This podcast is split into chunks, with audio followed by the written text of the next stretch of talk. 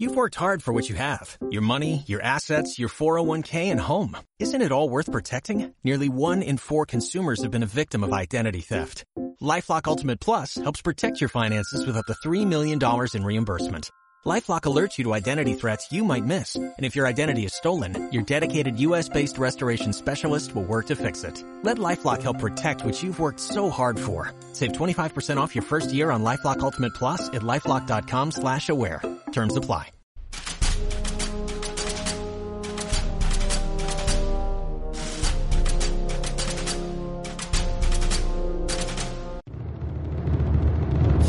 Nos encontramos en el bosque de Jürgen durante mediados del mes de septiembre de 1944.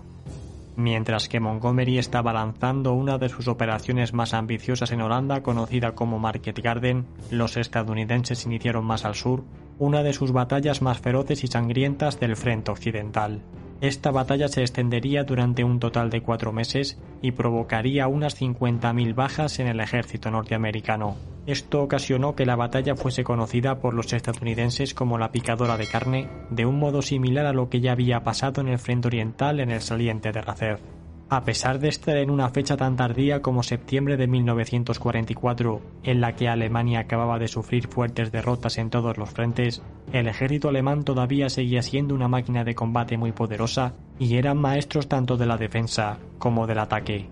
Además, en estas fechas se encontraban luchando ya en suelo alemán, lo cual le daba una motivación extra. El capitán estadounidense William Depuy, el cual se convertiría en general años más tarde, estuvo presente en estos combates y esta fue la opinión que años más tarde emitió. Cuando de defender se trataba, los alemanes tomaban porciones de terreno para convertirlas en posiciones desde las que ser capaces de disparar en cualquier dirección. Sabían cubrirse y encubrirse, así como usar la imaginación. Un puñado de alemanes podía hacer frente a todo un regimiento con solo emplear sus armas del modo más adecuado. En cuanto a los ataques, los alemanes dominaban el arte de apagar los fuegos mediante el uso de pistolas ametralladoras. Rociaban nuestro frente, hacían que nuestros soldados se tirasen al suelo, y entonces venían a por nosotros. Cuanto más disparaban ellos, menos lo hacían los nuestros, y por lo tanto más peligroso se tornaba todo. Finalmente nuestros hombres acababan por dejar de disparar y entonces sabíamos que los alemanes iban a arrasar nuestras filas, capturar a algunos de nuestros soldados o acabar con ellos y vencernos por completo. Cuando a mediados de agosto el frente alemán en Normandía terminó de hundirse, los aliados se animaron mucho y vieron que el final de la guerra estaba próximo.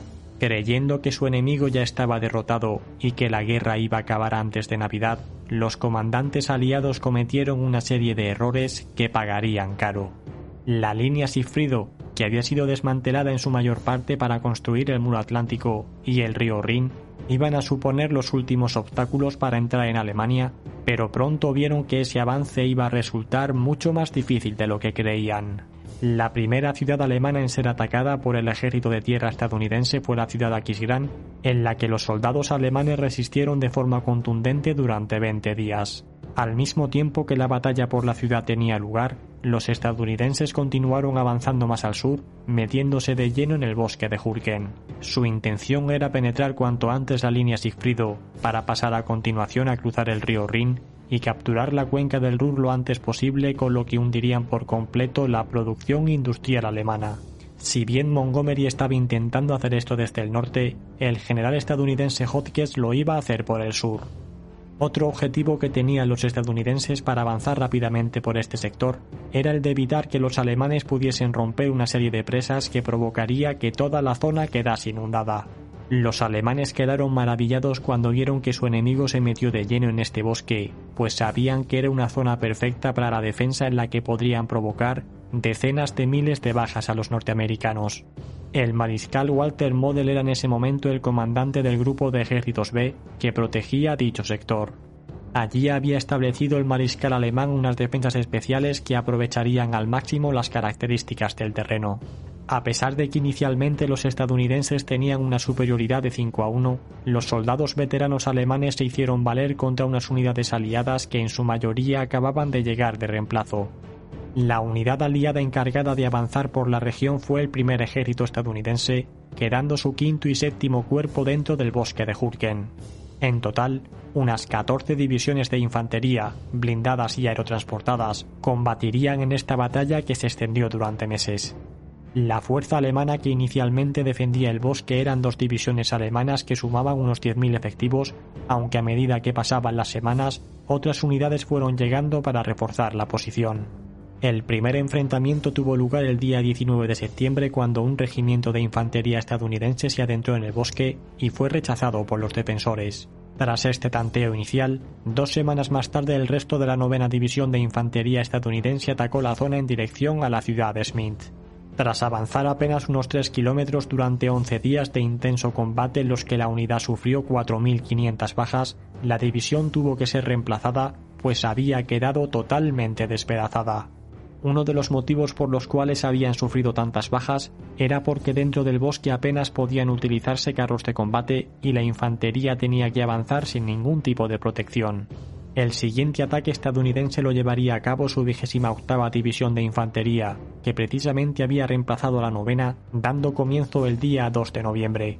La diferencia entre este ataque y los anteriores fue que los alemanes estaban totalmente preparados, pues habían tenido mucho tiempo para reforzar la posición. En esta ocasión los norteamericanos atacaron por un amplio frente que prácticamente se extendía por todo el bosque. Aunque pudieron avanzar unos metros, estos fueron a un coste muy elevado y rápidamente la ofensiva quedó detenida. A continuación los alemanes contraatacaron con todo tipo de unidades incluyendo las blindadas y recuperaron la mayor parte del territorio perdido, provocando la retirada estadounidense. Fue el 8 de noviembre cuando los alemanes recuperaron la ciudad de Smith cuando esta primera fase de la batalla terminó y lo hizo con una victoria defensiva alemana. La segunda fase de estos combates comenzó unos días más tarde, siendo parte de una ofensiva generalizada que lanzaron los estadounidenses para avanzar hacia el río Ruhr, conocida como la Operación Reina. Los combates se desarrollaron desde el día 18 de noviembre y duraron hasta el día 16 de diciembre, siendo esta la fecha en la que se inició la batalla de las Ardenas a unos 30 kilómetros más al sur de esta posición. Esta fue la fase más dura de la batalla en la que, dicho de forma coloquial, los estadounidenses pusieron toda la carne en el asador. Poco a poco se fueron abriendo paso a un coste altísimo en bajas hasta que el día 28 de noviembre consiguieron conquistar la ciudad de Hutken que se encontraba al suroeste del bosque.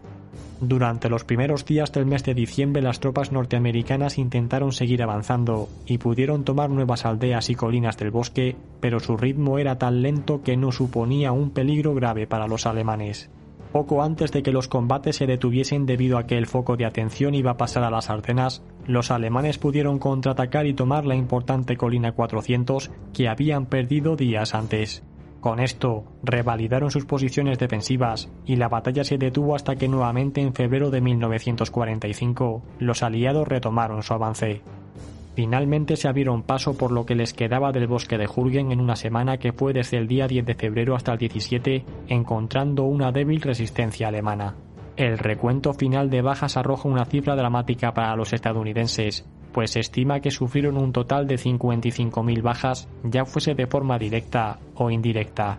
Para que nos hagamos una idea de la magnitud de esta serie de batallas, estas 55.000 bajas son algo menos de la mitad de la que los norteamericanos tuvieron durante los casi tres meses que duró la batalla de Normandía. Los alemanes por su parte sufrieron unas 28.000 bajas, en la que también tenemos que incluir a un número indeterminado de soldados que fueron hechos prisioneros. Finalmente veamos la opinión del profesor Michael Howard, que tras su lucha contra la Wehrmacht se hizo historiador militar. Unos años más tarde de la finalización del conflicto, dijo lo siguiente. Hasta que la guerra hubo llegado a una fase muy avanzada, quienes se encontraban al frente de las fuerzas terrestres británicas y estadounidenses fueron muy conscientes de que de enfrentarse con las tropas alemanas en cualquier situación cercana a la igualdad de condiciones, era muy probable que sus propias tropas sufriesen una rotunda derrota. Ellos eran mejores que nosotros. Nunca haremos demasiado hincapié en esto. Todo soldado aliado que se enfrentaba a ellos lo sabía, y no lo consideraba como un hecho humillante. Nosotros no pasábamos de ser aficionados, sacados de pacíficas sociedades industriales dotadas de evidentes prejuicios culturales ante todo lo militar, luchando contra los mejores profesionales del momento. Nos abrimos paso a través de Europa con la menor delicadeza posible y la mayor cantidad imaginable de explosivos de gran potencia. Tenemos que indicar que el profesor Howard recibió muchos ataques personales e incluso amenazas por estas palabras que acabamos de leer por parte de soldados veteranos que tenían una opinión diferente a la suya y que se sentían superiores a los alemanes. Sin embargo, también le llegaron muchas cartas de oficiales que habían estado luchando en los puntos más críticos del frente y que respaldaron su opinión. Y bien, hasta aquí este programa sobre esta batalla tan sangrienta que sin duda alguna nos recuerda cualquier episodio de la Primera Guerra Mundial. Gracias a todos por formar parte de esta comunidad, especialmente a los patrocinadores que hacéis esto posible. Suscríbete y comparte este programa si te ha gustado y nos vemos aquí como cada miércoles y domingo. Hasta pronto.